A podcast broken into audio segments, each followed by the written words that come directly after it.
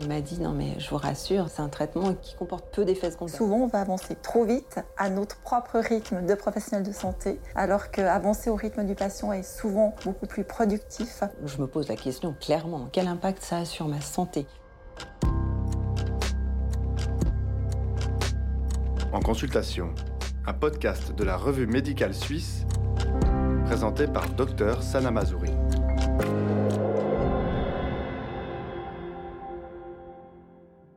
La dyspepsie est définie comme une douleur épigastrique qui dure depuis au moins 4 semaines et qui peut être associée à un ensemble d'autres symptômes gastro-intestinaux supérieurs. Stella est une femme très dynamique de 44 ans qui mène de front vie professionnelle et vie de famille avec trois enfants. Elle me consulte il y a 18 mois pour des douleurs épigastriques associées à un pyrosis et un transit irrégulier présent de longue date et qu'elle traite seule avec des inhibiteurs de la pompe à protons. Ce n'est malheureusement pas son premier épisode de dyspepsie. J'avais environ 23 ans et j'ai commencé à avoir des vomissements après les repas principalement. C'est des vomissements qui arrivaient régulièrement, j'ai commencé à avoir une perte d'appétit, des brûlures d'estomac qui étaient peut-être dues au vomissement ou pas et des reflux gastriques. J'ai été consulter donc mon médecin qui au début, peut-être vu mon jeune âge, n'a pas estimé qu'il fallait faire des examens complémentaires et qui pensait plus à du stress ou à des facteurs psychologiques euh, tels que l'anorexie. La dyspepsie représente 5 à 7% des consultations en médecine générale. Les deux tiers sont dus à une dyspepsie fonctionnelle. En consultation ambulatoire, les symptômes de dyspepsie les plus fréquents sont les épigastralgies, le médecin traitant doit rechercher également d'autres symptômes comme un pyrosis et ou une toux. Dr Caroline Bastide, médecin chef de clinique dans le service de gastroentérologie et hépatologie des hôpitaux universitaires de Genève, nous apporte ici des précisions. La dyspepsie est un symptôme qui s'exprime par euh, souvent une douleur épigastrique, donc au niveau du creux de l'estomac, et qui peut engendrer une sensation de gêne ou d'inconfort qui peut parfois être associé à d'autres symptômes digestifs comme le ballonnement et puis des nausées, des vomissements et une mauvaise tolérance par le patient. Cela atteindrait à peu près 1% de la population adulte. C'est assez difficile parce qu'on sait qu'il y a certaines populations où on a envie d'être réassurant, effectivement, par exemple le jeune âge, mais en tant que médecin, il ne faut pas rater le coche. La perte de poids, si c'est le cas chez cette jeune fille, devrait effectivement nous pousser à continuer les explorations. C'est pour ça qu'il faut voir les patients en consultation, discuter, rechercher les autres signes qui vont accompagner et qui vont nous alerter. Euh, lorsqu'on parle de dyspepsie, donc de douleur au niveau de l'estomac, l'essentiel c'est de savoir si on a une cause organique qu'on va pouvoir traiter au préalable ou est-ce que c'est plutôt une origine fonctionnelle où on va rien retrouver lors des explorations, mais qui va quand même avoir une répercussion sur la qualité de vie au quotidien du patient? Et donc, en tant que médecin ou, soignant, il faut être alerte à déterminer s'il y a une possibilité de cause organique et d'encourager les explorations, par exemple à travers la réalisation d'une gastroscopie, ou si on peut être réassurant et donner un traitement symptomatique en premier lieu. Qu'est-ce qu'on a comme autre cause de dyspepsie? C'est par exemple les ulcères au niveau de l'estomac, ou ben, la pire des situations qu'on redoute, c'est l'apparition d'un cancer de l'estomac. Et donc euh, à ce moment-là, il faut considérer le symptôme au bon moment pour euh, envisager une prise en charge précoce. Donc euh, ça a duré plusieurs mois où finalement aucun examen particulier n'a été fait sur les symptômes que j'avais. Et ma maman était médecin, elle vivait à l'étranger, elle est venue me voir pendant les vacances et mon état l'a un petit peu choquée parce que j'avais perdu beaucoup de poids, j'étais passée à 42 kilos. Et euh, c'est elle qui a commencé à s'inquiéter et elle a demandé du coup à un de ses collègues de me prendre en charge et elle a insisté pour qu'il y ait une gastroscopie. Donc la gastroscopie a été faite, on a fait une biopsie et là finalement on a trouvé qu'il y avait un hélicobacter pylori qui était responsable de tous les symptômes que j'avais et qui n'étaient pas liés à des facteurs psychologiques. Donc effectivement, l'infection à l'Helicobacter pylori, qui est une infection assez courante, peut en être la cause. Donc ça, c'est assez facile à traiter. On a plusieurs euh, possibilités pour rechercher cette infection. Des tests non invasifs avec la recherche de traces dans les selles ou euh, par voie respiratoire. Et également possible une recherche dans le sang. Et puis, si vraiment on est dans le doute ou dans certaines circonstances, on va faire de manière invasive, on va aller localement dans l'estomac à travers une gastroscopie, et puis on va faire des prélèvements, par exemple, pour rechercher si l'hélicobacter pylori est là et s'il il a euh, certaines résistances qui devraient euh, modifier notre traitement par la suite. Le médecin traitant effectue une anamnèse et une évaluation clinique ciblée à la recherche de critères de gravité motivant la réalisation d'une gastroscopie. La perte de poids involontaire est justement un de ces critères.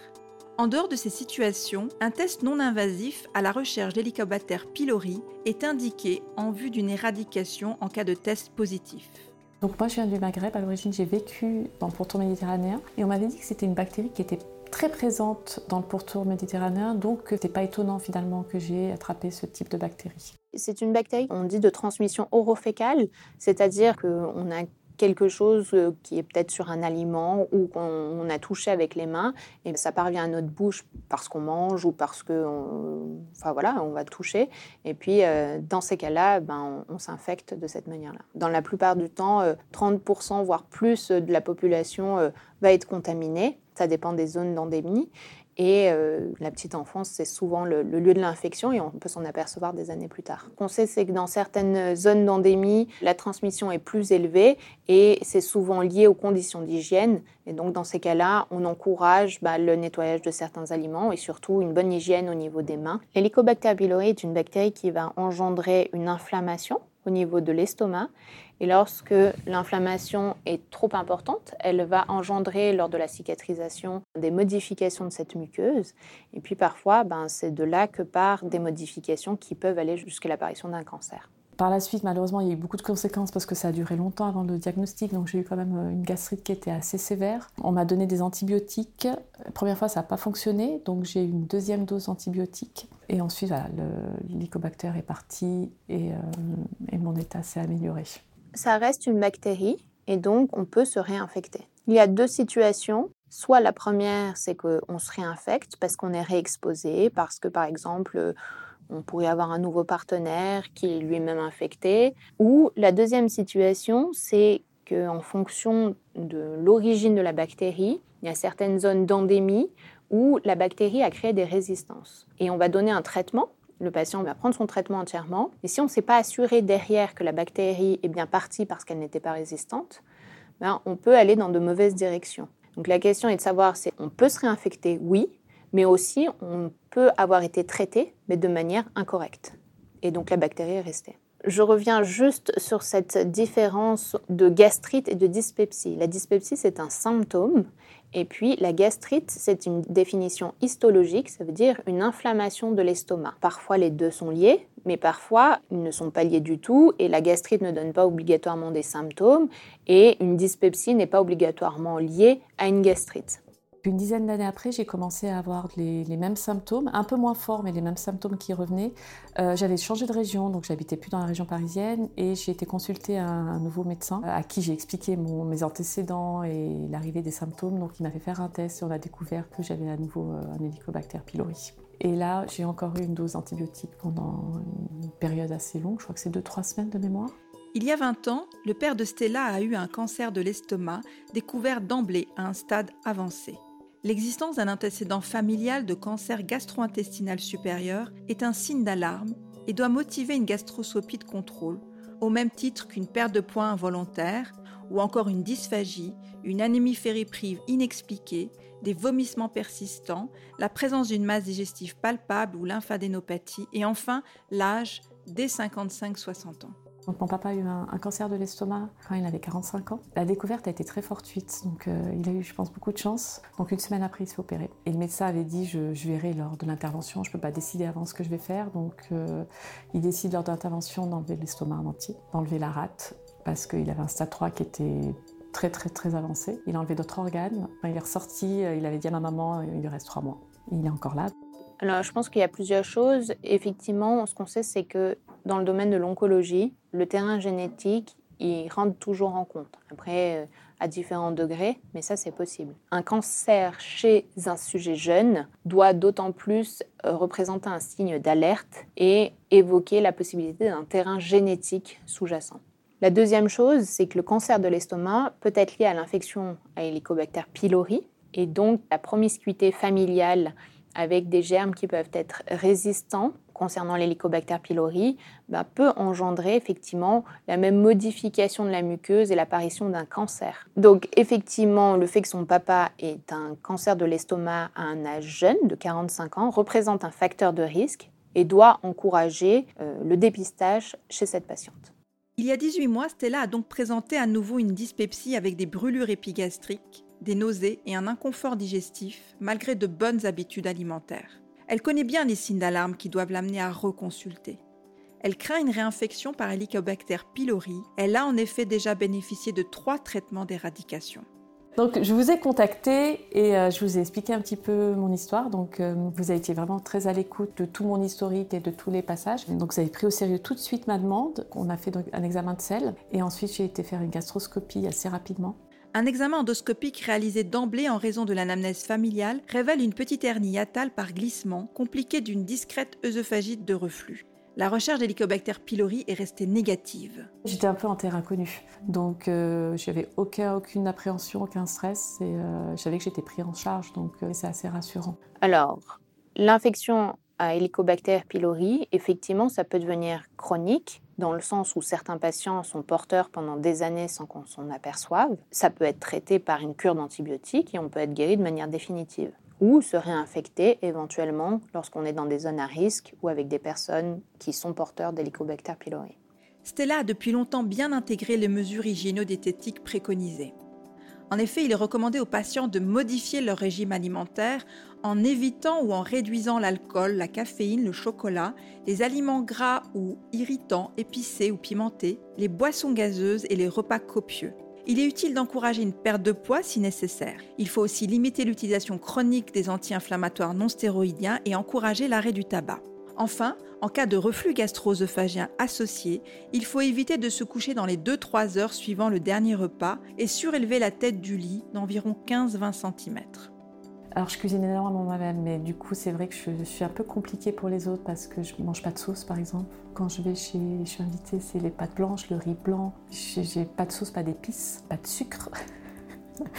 tout ce qui peut être un peu irritant au niveau de l'estomac. Donc c'est vrai que je suis beaucoup plus malade quand je vais manger chez les autres, par exemple. Mais à la maison, j'encadre bien euh, mon alimentation. Lorsque on est face à une dyspepsie fonctionnelle, et j'insiste bien sur ça, ça veut dire qu'il n'y a pas de cause sous-jacente retrouvée, qu'il n'y a pas de cancer, pas d'ulcère, pas de médicaments qui créent une inflammation au niveau de l'estomac, donc on ne retrouve pas vraiment la cause. C'est probablement lié, c'est pas très bien connu, mais une espèce d'hypersensibilité du tube digestif. Et euh, dans ces cas-là, eh bien, l'alimentation et puis l'environnement et nos règles hygiéno-diététiques, c'est primordial. C'est-à-dire l'alimentation équilibrée, savoir chez certains patients identifier les aliments qui vont plus augmenter les symptômes et trouver un équilibre avec ça. Mais là, je pense que c'est très important, en tout cas pour euh, le médecin qui accompagne, de s'assurer qu'il n'y ait pas de carence qui s'installe. Et donc, dans ces cas-là, si la patiente a un régime assez strict selon ses règles, le médecin doit faire peut-être un bilan annuel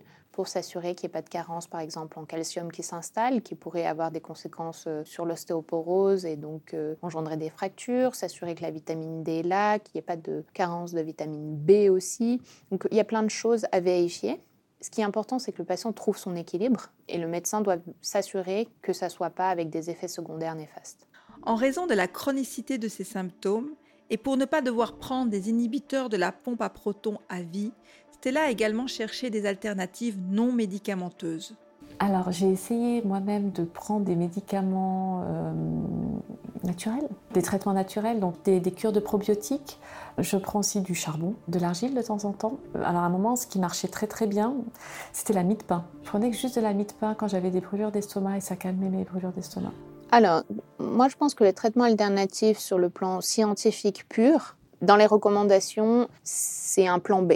Mais de l'expérience que je vois avec les patients, certains arrivent à retrouver leur équilibre et à contrôler leurs symptômes. Et en ça, je pense qu'il ne faut pas du tout euh, le mettre de côté. Ça peut être très important. Il n'y a pas toujours une solution à travers un médicament. C'est une manière de se relaxer, d'apprendre au corps certaines autres astuces, de corriger. Et donc, par exemple, l'hypnothérapie, l'acupuncture euh, peuvent être, à mon avis, des bonnes solutions pour ces patients qui ont quand même euh, une grosse euh, invalidité sur leur vie quotidienne.